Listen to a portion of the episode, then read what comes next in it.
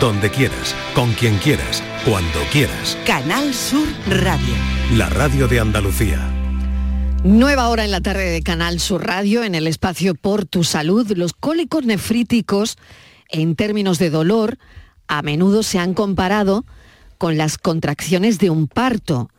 Ambos son intensos, inesperados y pueden llegar a ser totalmente abrumadores, ¿no? Al igual que las mujeres en el trabajo de parto buscan técnicas de respiración y alivio, en el expulsivo sobre todo, las personas con cólicos nefríticos también buscan desesperadamente una forma de aliviar ese dolor agudo, porque cuando pega, bueno, pues quien lo haya padecido lo sabe, sabe de lo que estoy hablando.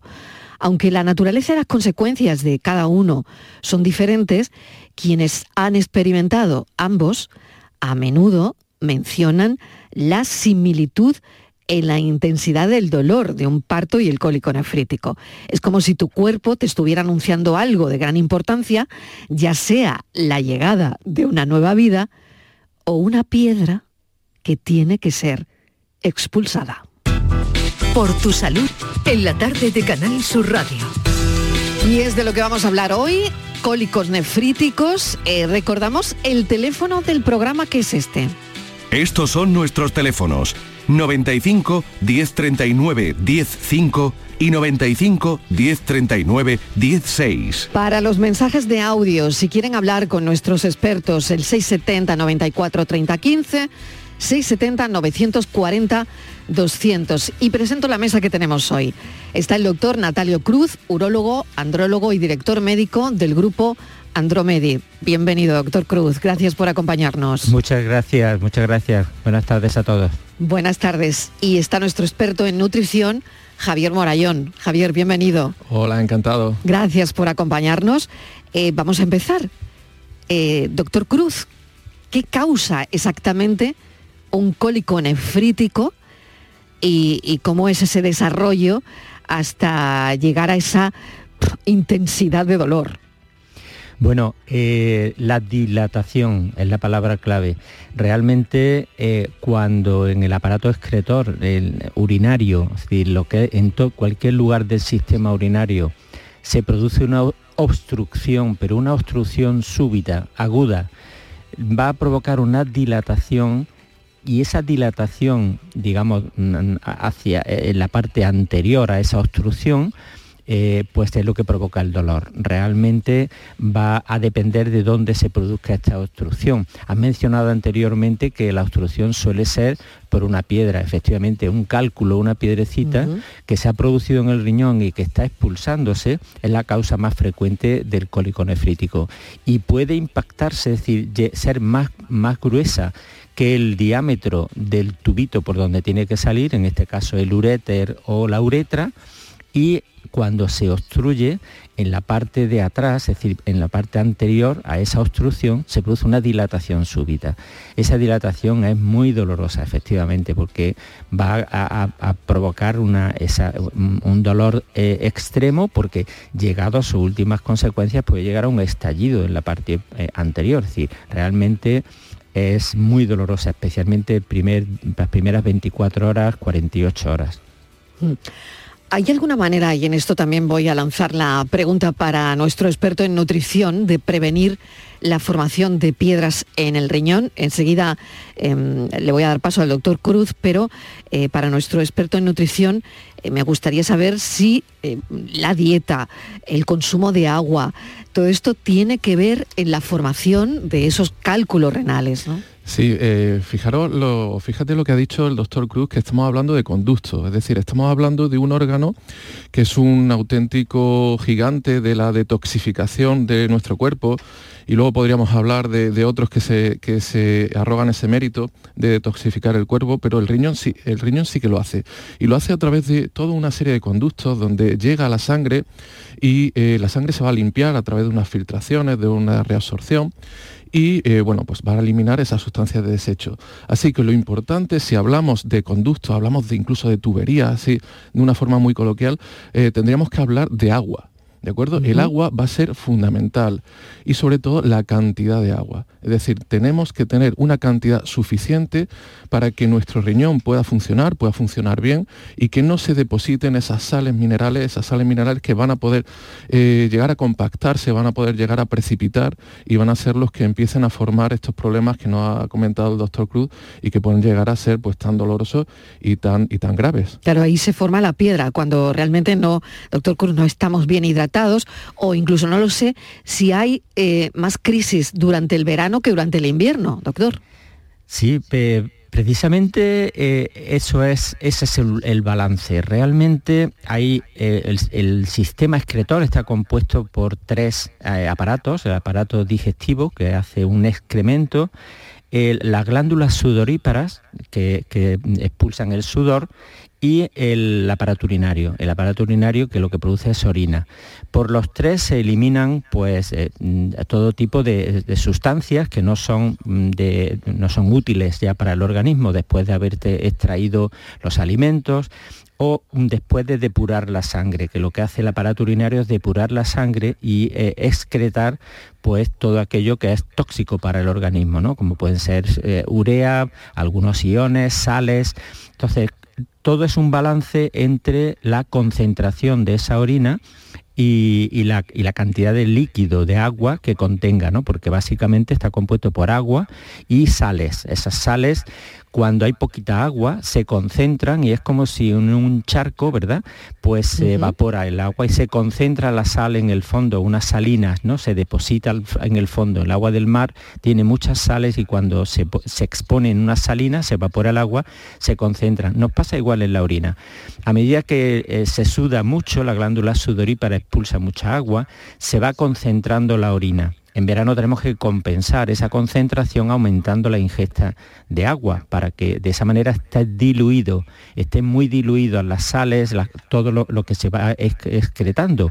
Son sales, son es calcio, es eh, urea, es úrico, eh, ácido úrico, y así cuando se van concentrando, pues, pues, no solamente es porque haya un exceso de, producción, que algunas veces ocurre, algunos pacientes eh, tienen un exceso de producción de calcio en orina, se llama hipercalciuria, o eh, pueden tener un exceso de producción de ácido úrico en orina, hiperuricosuria.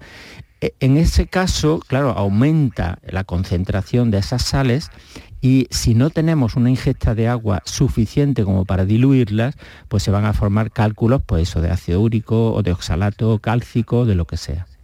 ¿Qué es el oxalato? Eh, voy a preguntarle al, nuestro experto en nutrición. A ver. Pues mira, es una sustancia muy interesante, una sustancia que llamamos antinutriente. Fíjate qué palabra, qué palabra más curiosa. Y es, una, eh, es considerado un antinutriente porque eh, establece ciertas relaciones con productos, con sustancias químicas que van en los, en los, alimentos y las atrapa. Químicamente se llama eh, un quelante, la esquela, y se las lleva con él. Entonces, por ejemplo, puede disminuir de forma considerable la absorción de nutrientes o de elementos interesantes como puede ser el calcio, el hierro, el zinc, entonces debe, debe eh, tenerse en cuenta. Como ha, comentado el doctor, pues las piedras en el riñón, las comúnmente llamadas piedras del riñón, pueden tener diferentes composiciones, oxalato cálcico, fosfato cálcico, cistina, ácido úrico, pero sin duda las que más eh, importancia tienen, las que más eh, porcentaje tienen en su aparición son las de oxalato. ¿vale? Entonces es una sustancia que va a aparecer sobre todo en, las, en los alimentos de origen vegetal. ¿vale? En, muchos tipos de frutas y verduras. Por ejemplo, eh, la espinaca suele aparecer de una forma muy considerable, en las berenjenas, en ciertos frutos secos, en frutos rojos, ¿de acuerdo? Entonces, eh, esa cantidad de, de, oxalato que podemos consumir de forma externa es importante tenerla en cuenta, pero es todavía más importante la producción interna que tenemos, la producción endógena de oxalato que veremos luego que depende también de ciertas consideraciones y que eh, nuestra forma de, alimentarnos, nuestra forma de, pues de vivir un poco de nuestro, nuestra forma de vida va a tener eh, bastante importancia en esta, en esta eh, composición y en esta cantidad de oxalato que tengamos al final y que pueda aparecer en riñón. Doctor Cruz, ¿qué complicaciones pueden surgir si un cólico nefrítico no se trata adecuadamente. Y es verdad que cuando duele y duele mucho vamos al hospital. Es decir, es un dolor insoportable, ¿no? Pero mm, no lo sé, doctor Cruz, eh, ¿hay complicaciones de estos cólicos? Sí, hay que, hay que diferenciar en primer lugar. O sea, no todo dolor de espalda es un cólico nefrítico. Muchas veces ese dolor que aparece en la zona renal, pero que cuando el paciente se sienta o se tumba se le quita, eso no es un cólico nefrítico, suele estar más bien relacionado con una lumbalgia, con espalda, con un dolor muscular, provocado pues, posiblemente por alguna, algún fallo, digamos, en la columna vertebral o una contractura. ¿no?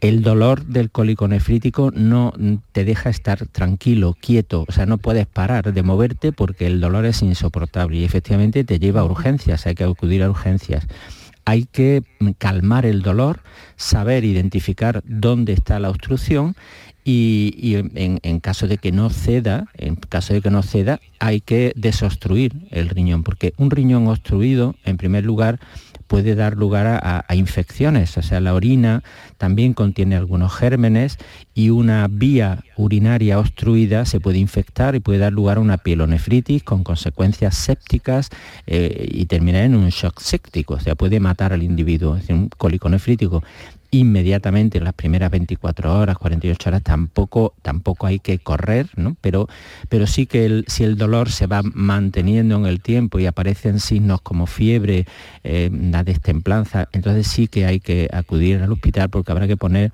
pues, antibióticos vía parenteral y pensar en desobstruir esa vía urinaria que está obstruida. Si eso persiste, si persiste la obstrucción, se puede llegar incluso a perder la función renal. Eh, no es para alarmar a nadie. Como digo, no es algo que ocurre en 24 o 48 horas. Es una vía urinaria que no se desobstruye y pasan meses con, esa obstrucción.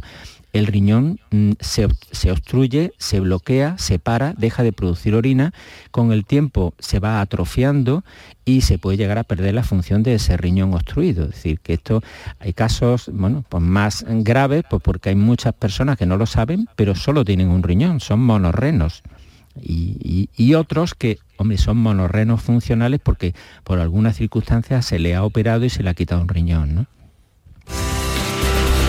Estos son nuestros teléfonos 95 1039 105 y 95 1039 16.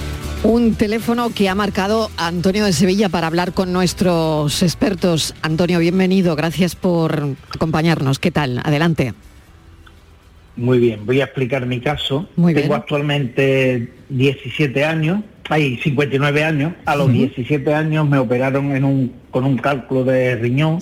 Un teniente coronel médico en el Gumejuya me dijeron que era de calcio o algo así. No recuerdo nunca haber expulsado piedra alguna, no sé que sea arenilla o algo parecido.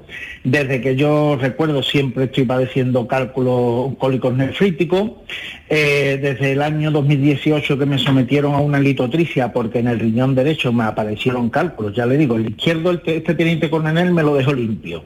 No me he vuelto a quedar, pero en el derecho sí he tenido problemas desde hace décadas. Eh, le dije en junio de este año a mi urologo que quería operarme, que yo ya no soportaba tantos dolores al año, y me comentó que me iba a pedir una eco y ya vería si en el sitio en el que se encontraba era conveniente operar o no. ¿Conveniente para qué? Porque eso de tener tres o cuatro cólicos nefríticos al año es bastante, bueno, penoso. Eh, mi hijo tiene un solo riñón de nacimiento, eh, yo qué sé, yo eh, lo paso mal, la verdad. Eh, unos urólogos me dicen que a calca sí, otros urólogos me dicen que a calca no. los doctores sabrán qué es lo que es y lo comentarán ahora.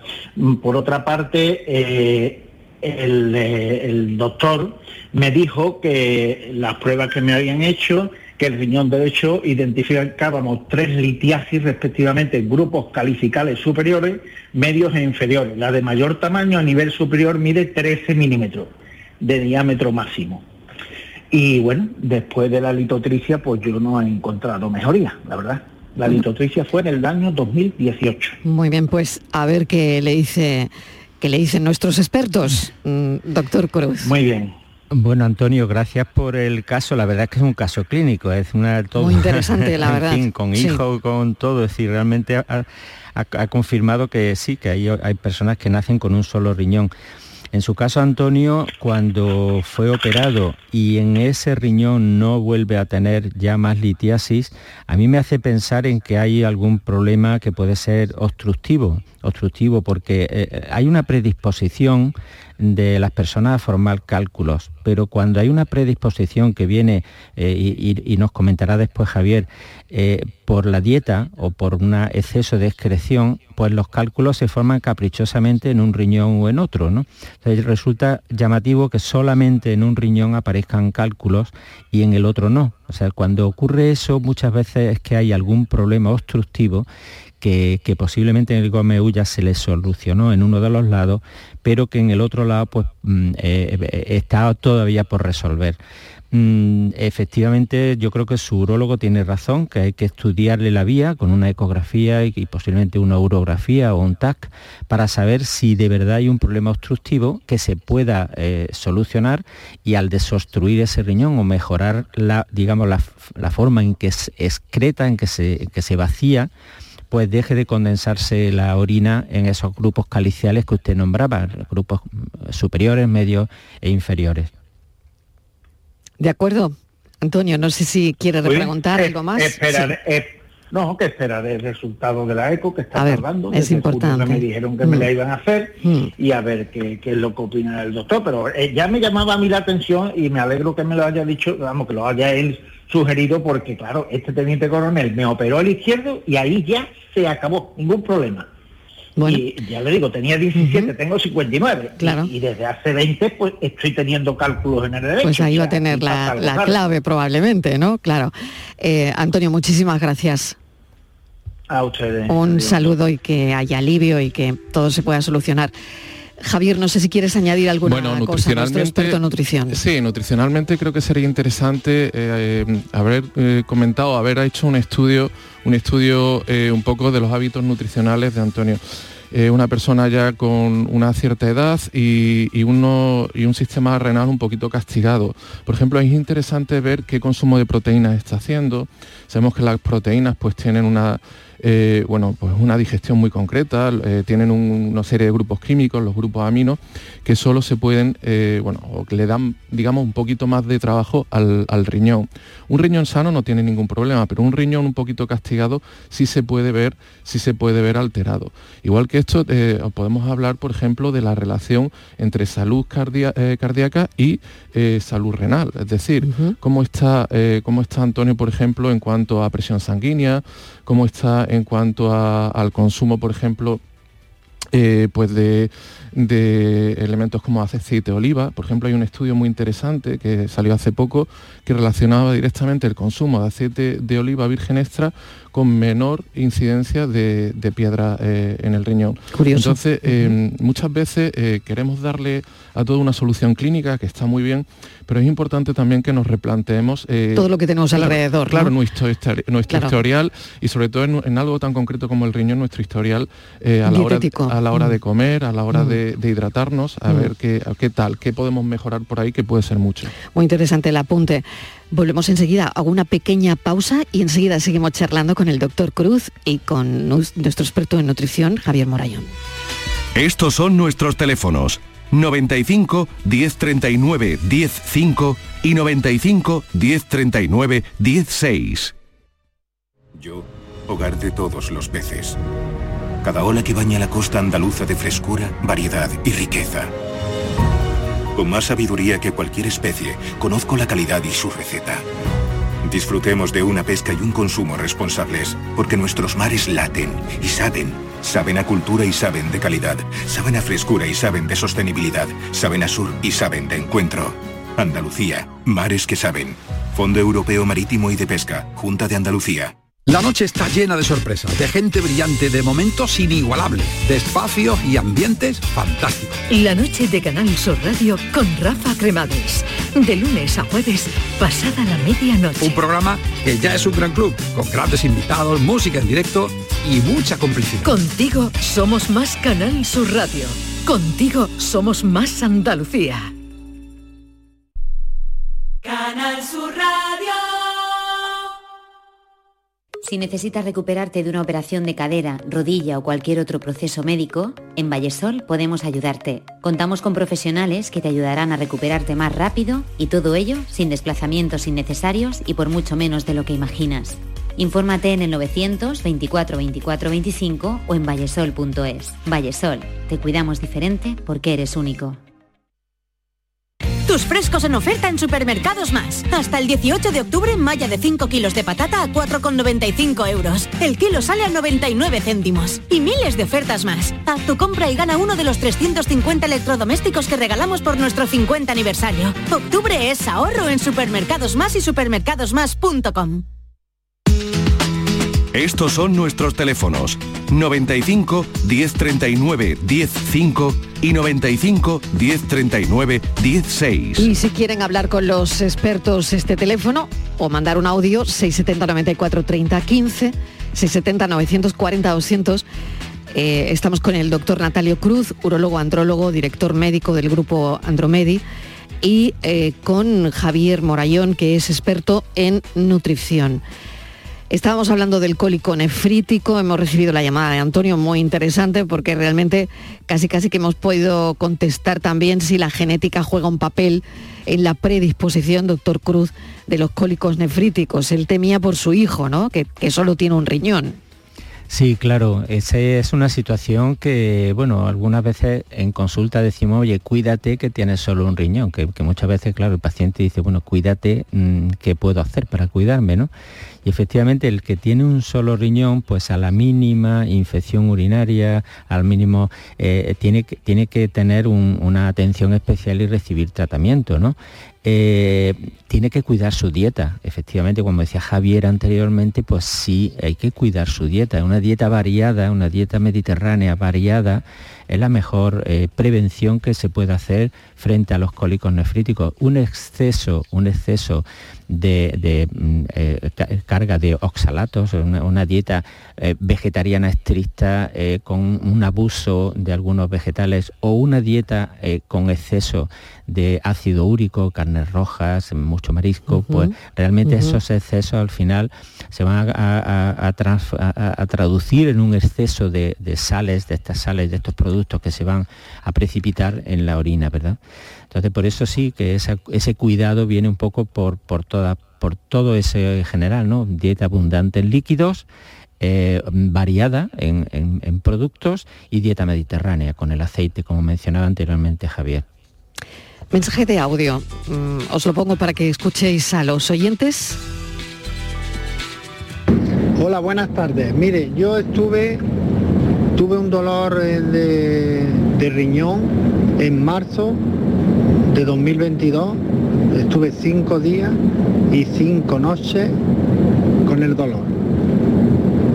A los cinco días remitió el dolor, bueno, el dolor fuerte remitió, pero se quedó ahí como un dolorcito hasta que fui al urólogo y efectivamente tenía un cálculo en, la, en la vía que va desde el riñón a la vejiga me operaron en, en, julio, el 25 de julio desde el año 22. Me quitaron el cálculo y me, me instalaron un, doble J que le dicen y estuve con el doble J pues todo el mes de agosto, hasta el 7 de septiembre que me lo retiraron. Al, retirarme el doble J, eso, eso me provocó una infección que estuve otros pocos de días con, la infección a punto de, liarla. Vaya. Hasta que se dio con el antibiótico que, tenía que, que tratar esa infección Estuve tres o cuatro días con, fiebre y con, con mucho malestar. Ahora mismo ya estoy bien, pero que, que eso, que, que lo pasé fatal. Bueno, nos contaba, doctor Cruz y Javier, nos contaba la experiencia, ¿no? La, experiencia y hablaba de términos que yo creo, doctor Cruz, deberíamos explicar también a los oyentes, ¿no? Sí, a ver. Doble J. exactamente. Él, él ha sufrido, ha sufrido ese cólico nefrítico, eh, eh, ha explicado muy bien que hay unos primeros días y también ha dicho noches, porque el dolor no cesa ni de mañana, ni tarde, ni por la noche, cinco días, cinco noches, que lo ha recalcado mucho. ¿Hasta qué momento? Hasta que el riñón deja de emitir orina y cuando ya la, dilatación se va acostumbrando a esa dilatación, pues el dolor remite el riñón empieza a funcionar menos y por tanto ya no duele tanto. Se va amortiguando y queda, se acostumbra a esa, a esa molestia porque ya el dolor va remitiendo, se remite solo, pero está obstruido. Entonces, efectivamente, claro, acude a su urólogo, se le, se le programa una desobstrucción y cuando se quita una piedra que ha estado mucho tiempo impactada en el, en el uréter, que es el conducto que comunica el riñón con la vejiga, tenemos dos riñones, una vejiga, y la comunicación entre los dos riñones y la vejiga son los dos conductos del uréter, que se llaman. Y luego salen por un conducto único que es la uretra. Bueno, pues en ese uréter se impacta una piedra que se, se ha pasado en su caso desde marzo hasta julio, y eso provoca una inflamación que necesita mm, dejar dentro del, del uréter un tubito que no se mueva. Y para que no se mueva es un catéter que se pone dentro y que le llamamos doble J porque tiene una J que queda anclada en el riñón y otra J que queda anclada en la, en la vejiga. Se quedan allí autosostenidos, es decir, ese, ese catéter no se mueve precisamente porque tiene esas dos J, son dos eh, redondelitos, digamos. ¿no? Ese catéter doble J se queda ahí un tiempo hasta que mm, consideramos que ha bajado la inflamación y luego ya se retira. Siempre en cualquier maniobra de estas suelen ser maniobras endoscópicas, se hacen por una cistoscopia, una, es un tubito que entra desde la, desde la uretra hasta la vejiga y se extrae el catéter. Pero claro, es inevitable muchas veces que haya una contaminación bacteriana y, provoca una infección. ¿no? Eh, algunas veces todas estas maniobras endoscópicas no están exentas de este riesgo de infección. Normalmente se cubre eh, con un antibiótico de profilaxis, de prevención, para que no venga la infección, pero no quita para que haya algún porcentaje, algún paciente que siempre se infecte. ¿no? Encarna nos está llamando, ha marcado nuestro teléfono Encarna de Málaga. Encarna, bienvenida. Hola, buenas tardes. Cuéntenos su caso, Encarna, ¿qué tal? Mira, yo es para mi marido.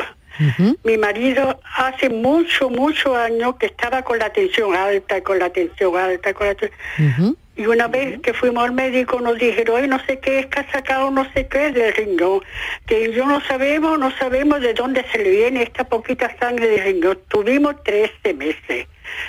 Todo el hospital de Málaga, o iban a carro de van el año que viene, el mes que viene va otro total hasta que ya le dijeron que, no sabía dónde venía esa sangre, que estaba dándole riñón y que no sabía, hasta que ya nos pusimos con el médico de cabecera, nos mandaron al hospital Costa del Sol, íbamos a la revisión y ya un día dice, pues parece que va un poquito mejor. Y entonces yo le dije al médico, ¿de qué viene esto a mi marido? Dice, eso le viene de la tensión tan alta que ha tenido de la tensión tan alta y ahora, pues, bueno, pues ya me parece a mí que va a entrar. Ay, no me digo. Le dije a, a diálisis, ¿no? No, no, si esto es lo mejor tarde un año, efectivamente. Cuando fuimos otra vez al año, ya dijo, mira, tiene que ir, va a venir mañana, que te va, a poner un catéter. Y después le pusieron el catéter y directamente a diálisis y, y está yendo, ay, perdón, y está yendo tres veces en la semana de diálisis. No les quiero decir que malamente lo estamos pasando él y yo. Yo no sé si esto será de por vida porque no lo dijeron. Y queremos, yo les quiero decir a todas que nerviosa estoy. No se preocupen, Encarna. A ver si eso es hay algo para que, yo qué sé, para que no vaya de por vida o eso tiene que ser de por vida Usted dirá, doctor, lo que me tiene que decir. Bueno, encarna.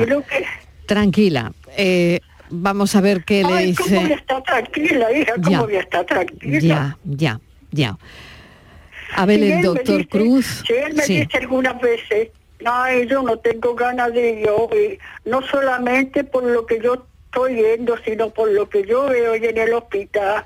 Ya. Total, que él lo está pasando muy mal. A ver lo que me dicen los doctores. pues a ver qué le dice el doctor Cruz. De todas maneras, mañana haremos hincapié en la diálisis. Mañana es un programa especial que lo anuncio ya, donde vamos a hablar de diálisis. Pero hacemos ese avance con el doctor Cruz. Eh, ¿Qué le puede comentar a Encarna? A ver, Encarna, sí que ha narrado bien eh, lo, que, lo que puede ser un paciente que va entrando progresivamente en una insuficiencia renal. O sea, el riñón poco a poco ha ido fracasando en su función y aumenta la tensión arterial como una expresión, una, una hipertensión suele ser típica de pacientes con una insuficiencia renal que progresivamente se ha ido planteando. No suele tener, mm, muchas veces no tiene que ver con una, con una eh, obstrucción, o sea, esa insuficiencia renal, sino más bien también con algún asunto vascular. ¿no? Eh, eh, las causas de insuficiencia renal son muy variadas y desconocemos en qué momento empieza su marido con una insuficiencia renal. La alternativa eh, a una insuficiencia renal, a una eh, diálisis, es el trasplante renal. Eh, y eh, realmente en España el, programa de trasplante renal es un verdadero éxito, es decir, eh, llega de una forma gratuita, fácil y, a muchos, porque hay muchos donantes, pues somos uno de los países punteros en trasplante renal y el sistema público mm, hay que, felicitarlo constantemente porque el esfuerzo de los profesionales que hay allí, que trabajan, hacen posible salir de la diálisis a muchos pacientes. Encarna. Entonces tiene ya, no, hay otro remedio, está un doctor, no hay otro. Algunas veces, algunas veces encarna, eh, eh, se hace una diálisis de forma transitoria, si, si el paciente tiene una, una, función renal límite, hay veces que bueno, para necesitar un tiempo de diálisis y luego podría de alguna manera salir. Pero mm, en otras ocasiones y en función de, también de la edad que tenga, pues mi hija le dijo que le daba un riñón y le dijo el médico, no, no, es que son los dos riñones, y además tu padre ya tiene una edad, yo qué sé, hijo, yo qué sé. Claro, eso hay que valorarlo, eh, oh, la salud que tenga. Muchas gracias, doctor. Gracias, Encarna, por su llamada. Un saludo, gracias por su llamada, que mucho ánimo y un abrazo para, para su marido. Un abrazo, Encarna. Bueno, qué, situación, doctor Cruz y, Javier. Sí, porque, bueno, cuando empiezan a fracasar los riñones, pues es verdad que ahí está la diálisis, que mañana hablaremos de ello, ¿no? Claro, una vez en diálisis ya la actuación a nivel nutricional es mm. muy, muy limitada. son pacientes muy delicados. Claro, estaríamos hablando de una, eh, un efecto mm, preventivo, pero claro, ya eh, por desgracia, pues para el marido de Encarna eh, no, podemos, no podemos actuar, pero sí animar al resto de la población a que, a que, cuide, a que cuide esta alimentación, porque fijaros eh, que ha comentado esa hipertensión, esa hipertensión, eh, pues seguramente, bueno, a ver, pueden ser muchas las causas, pero seguramente con una dieta baja en sodio, con una dieta mediterránea, como ha comentado el doctor Cruz, es decir, cuidando, pues por ejemplo, está introducir alimentos integrales, introducir alimentos completos, mucha fruta, mucha verdura, equilibran muy bien eh, las sales minerales que actúan, por ejemplo, en la filtración glomerular y eh, actúa eh, de una forma muy positiva en la salud renal. Entonces esto a lo largo del tiempo, si lo cuidamos, podemos llegar a tener una salud renal en nuestra madurez muy, muy, muy interesante. Pasamos otro mensaje de audio. Hola, buenas tardes. mi pregunta es eh, mi mujer hace en el mes de abril tuvo un cólico nefrítico, eh, le produjo una septicemia y le pusieron un catéter y aún sigue con él. Esto fue el día 13 o 14 de abril de este año. Eh, si eso a la octubre que estamos le puede producir algún problema, ya que lleva por lo menos cuatro meses con el catéter y alguna vez le produce alguna infección el de orina. Venga, muchas gracias. Importante la pregunta, doctor Natalio Cruz. Sí, en efecto, el, catéter hay que revisarlo. O sea, básicamente el catéter tiene una función que, eh, por, la voz que tiene el, la, pregunta, no nos ha dicho la edad de la señora, pero presumimos que, que es una mujer joven, ¿no? Entonces eh, hay, que, hay que ver qué utilidad, la utilidad del catéter es algo normalmente transitorio, es decir, se pone para desobstruir en un momento mientras resolvemos pues, la litiasis mediante litotricia o mientras resolvemos una estenosis, una estrechez del conducto. Eh, en, ese periodo normalmente ponemos un catéter que se prolonga pues eso, dos, tres, cuatro meses, pero luego ya hay que, hay que pensar en retirarlo, retirarlo Mm, solventando el problema obstructivo que haya o, la litiasis o lo que quiera que haya dado el cólico nefrítico que tuvo en abril. Es decir, que yo me imagino que en breve pues tendrá una cita pues para, para revisar a ver qué ha pasado ahí y ver la, posibilidad de quitar el catéter. Sí que es verdad que hay algunos casos, personas ya que son inoperables por su edad o por su condición eh, clínica previa, porque tengan una patología que no se puedan operar, no se puedan resolver la estrenosis, no se pueda dar litotricia, es decir, casos de estos que se pone un catéter que luego se va reemplazando por otro y por otro y por otro, pero son casos ya muy límites, es decir, son casos que no se pueden operar y se mantiene un catéter porque es la única solución que hay. ¿no? Pero en estos casos de catéter así transitorios, lo, normal es que le revisen en su servicio de urología para ver eh, si se puede resolver, se puede mm, quitar la causa. Pues esa es la respuesta. Estamos charlando con el doctor Natalio Cruz, que es urologo andrólogo, y con Javier Morayón, que es experto en nutrición. Hago una pequeña pausa y continuamos con más llamadas y con más preguntas. Estos son nuestros teléfonos 95 1039 105 y 95 1039 16. Rapimueble, los ofertazos del líder. Dormitorio de matrimonio solo 349 euros. Composición juvenil ahora 389 euros. Aprovecha hasta el 31 de octubre y paga en 12 meses sin intereses. Rapimueble, el líder en precios, calidad y garantía. Más de 200 tiendas en toda España y en rapimueble.com. Te levantas muy temprano, madrugas mucho, trabajas o estudias de noche. Cuando casi todo el mundo duerme menos tú, ya estamos contigo. En la mañana de Andalucía, el Club de los Primeros de Canal Sur Radio, con Charo Padilla, de lunes a viernes desde las 5 de la mañana. Contigo somos más Canal Sur Radio. Contigo somos más Andalucía.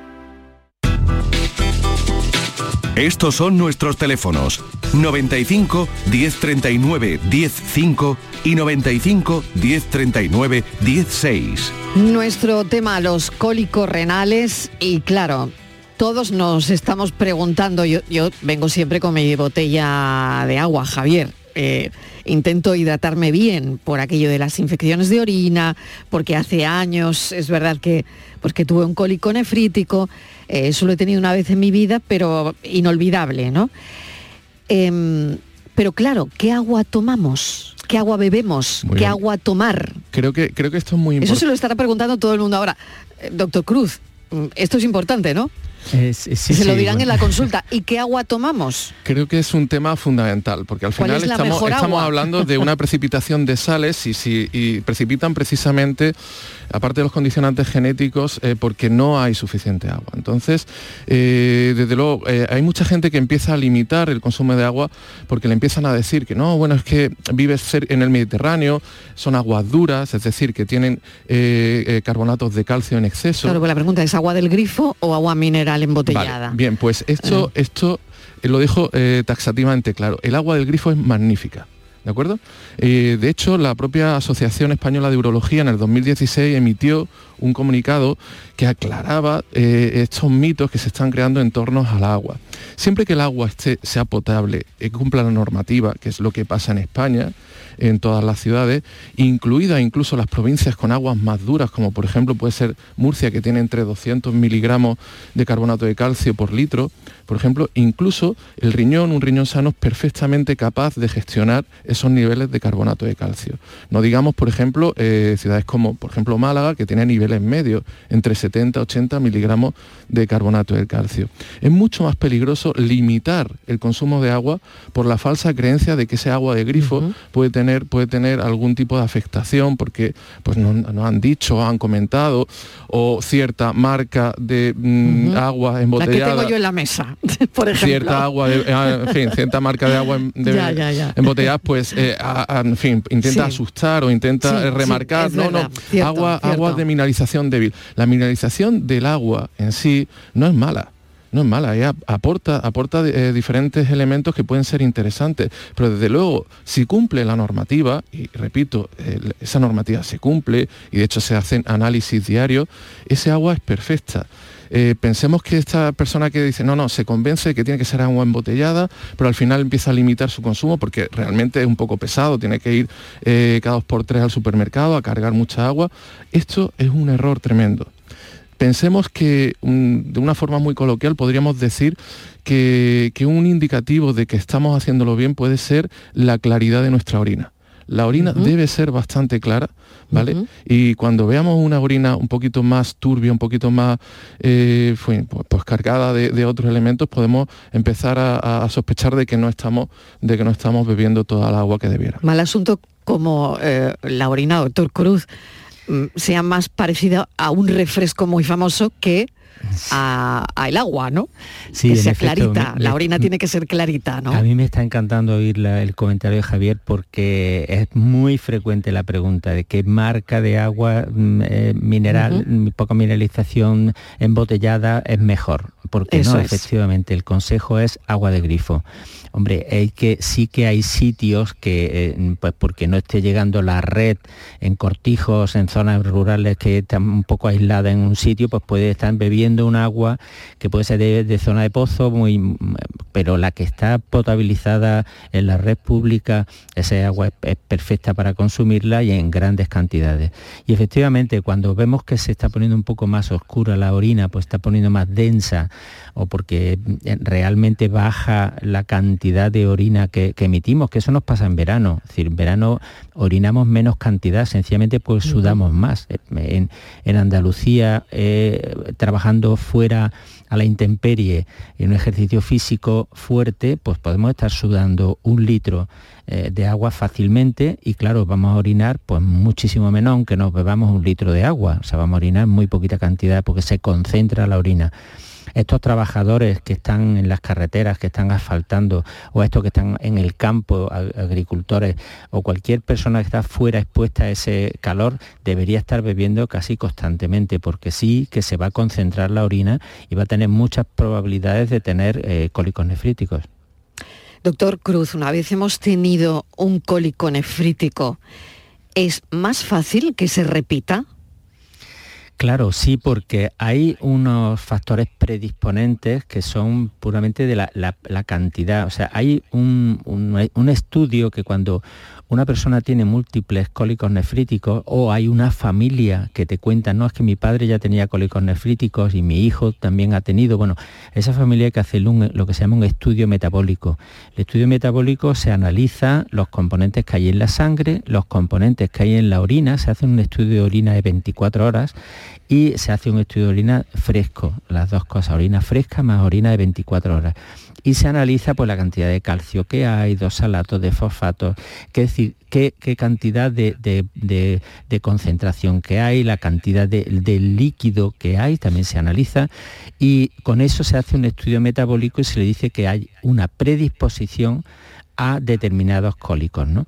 También tenemos el análisis del cálculo. Cuando se expulsa un cálculo, un fragmentito, una piedrecita, lo correcto es eh, recogerlo para mandarlo a analizar al laboratorio y que nos digan si el cálculo es de ácido úrico, de fosfato amónico magnésico, de eh, oxalato cálcico. Hay cálculos que están muy relacionados con las infecciones urinarias y, y son más frecuentes cuando el paciente tiene infecciones urinarias. Entonces, ese análisis del cálculo nos va a permitir corregir. En todos los casos, en todos los casos, hay que aumentar la ingesta de líquido. O sea, es la primera, la primera, eh, el primer consejo, aumentar la ingesta de líquido. A veces también se modifica la composición del cálculo por el pH que tiene la orina. Bueno, pues el mejor regulador del pH es el aumento de ingesta de líquido. Vamos a recibir otro mensaje de, audio, lo escuchamos con atención. Yo en relación a lo que están comentando del cólico, buenas tardes, soy Susana de Málaga. Eh, hace tiempo que, que yo sufrí, tuve varios episodios de cólico nefrítico. Total, que, que eh, yo hablé con el médico, yo le dije, no, pero si yo puedo llegar a beber eh, hasta tres litros, no, tres litros no, perdón, yo me llevo a la oficina una botella de dos litros de agua y me la bebo. Dice, pero es que eso no lo puedes hacer porque si tú te bebes dos litros de agua, que es mucha agua, en un intervalo de tiempo entre las 8 de la mañana y las 3 de la tarde que tú te vas, lo que estás es, eh, orinando mucho, haciendo trabajar mucho el riñón. Creo recordar ¿eh? que todavía igual estoy confundiendo, porque es que se fue hace mucho tiempo, confundiendo algo y dice, de la cantidad que, orinas en tan corto plazo de tiempo, puedes perder yodo y al final es más daño que solución. Se dice dos litros de agua desde que te levantas hasta que te vas a acostar. ¿Vale? Eso es lo que a mí me dijeron. No sé si es correcto o cómo va eso. Gracias, un besito.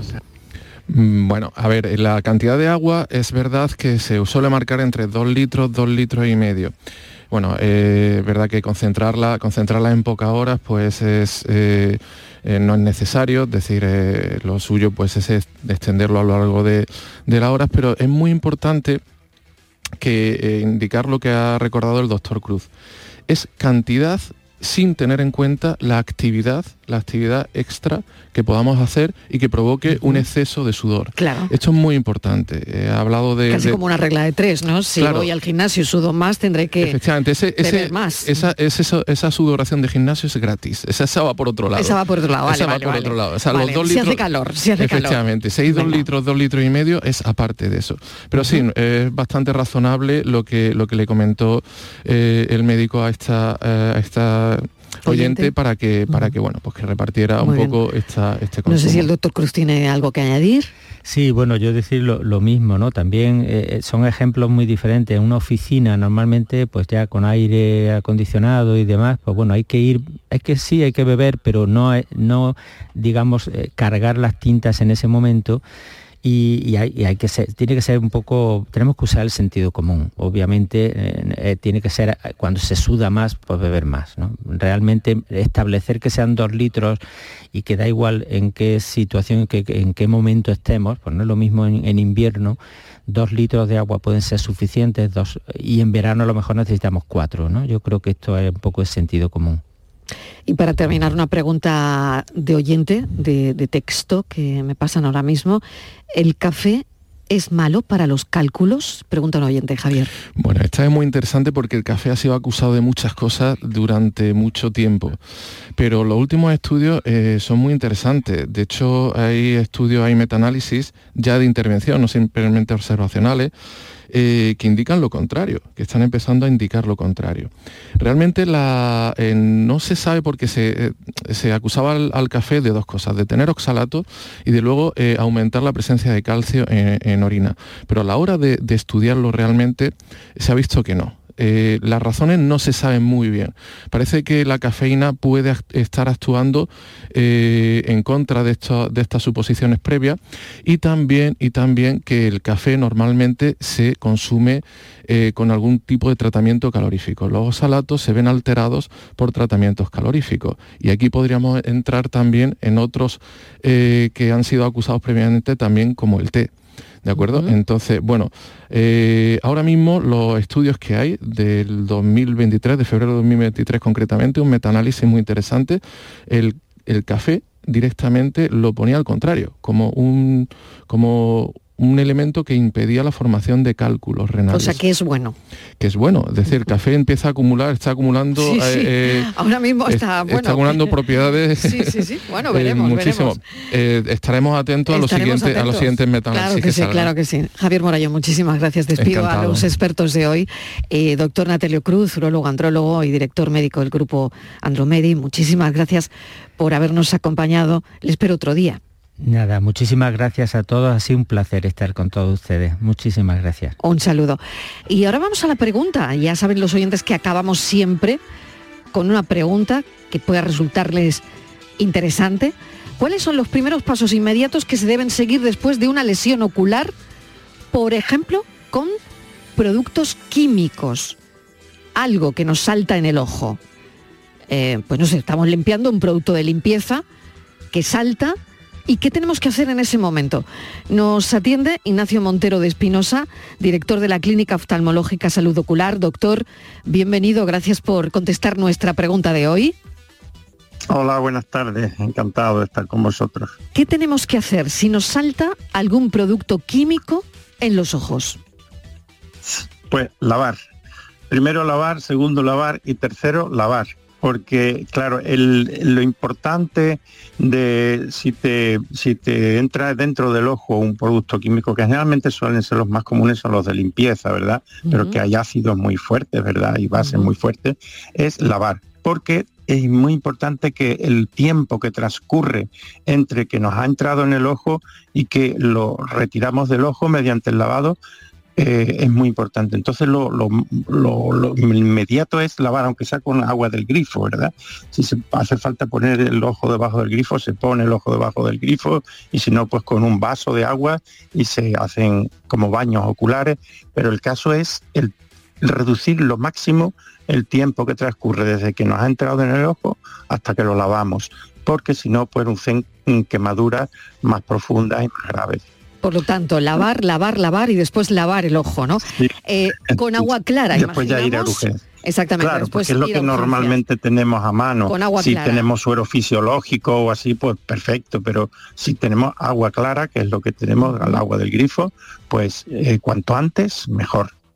Si es un cuerpo extraño lo que ha entrado, un cuerpo extraño sólido, es distinto, pues ya no hay tanta urgencia ¿eh? y podemos lavar con una jeringuilla o con alguna perilla o algo que tengamos más a mano.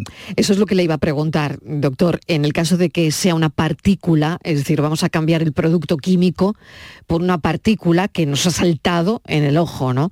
¿Cuál sería el método más seguro? Porque claro, si es una partícula, ¿tenemos que lavar de la misma manera que el producto químico?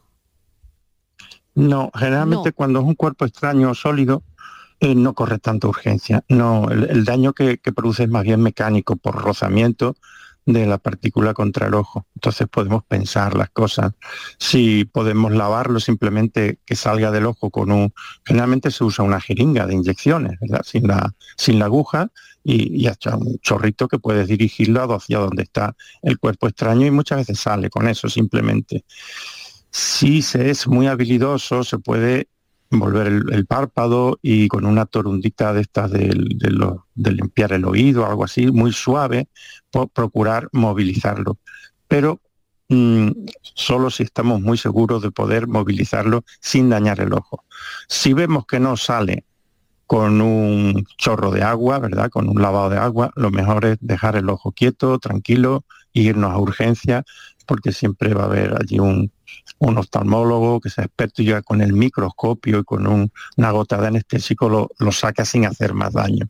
Porque el problema del cuerpo extraño eh, sólido es que nosotros al frotarnos el ojo instintivamente nos hacemos más daño todavía. Mm. ¿Hay algún mito común, eh, doctor, que le gustaría aclarar sobre las lesiones oculares y su tratamiento? Porque igual es verdad que yo le estoy preguntando por cosas concretas, pero igual hay algo que no sabemos, igual hay algo eh, que no sé, ¿no? No sé si hay, hay mitos también en esto, ¿no? Bueno, había antes, yo creo, ahora lo oigo menos, pero decían que un cuerpo extraño se sacaba con un, metiendo un botón de nácar dentro del ojo, ¿no? Por debajo del párpado. bueno, eso eh, en tiempos antiguos quizás pudiera tener alguna, alguna eh, razón de ser porque no había oftalmólogos que pudieran extraerlo. Pero no se lo recomiendo a nadie. Eso puede casualmente extraer el cuerpo extraño del ojo o hacer más daño aún todavía. Yo eso es una cosa que recuerdo desde pequeño, ¿verdad? Pues eso se saca con un botón, metiendo un botón debajo del párpado. Pero no se lo recomiendo a nadie, ¿no? Y qué complicado, ¿no? Meter, además del cuerpo extraño, el botón, ¿no? el botón lo para podemos que saque empeorar, ¿no? Claro que sí, doctor Ignacio Montero de Espinosa, gracias por haber comentado y contestado nuestra pregunta de hoy, director de la Clínica Oftalmológica Salud Ocular. Gracias y un saludo. Muchas gracias. Dos minutos y medio y serán las siete en punto de la tarde. Gracias por habernos acompañado. Mañana a las cuatro en punto seguimos contándote la vida y por supuesto con el espacio por tu salud, cuidándote. Adiós.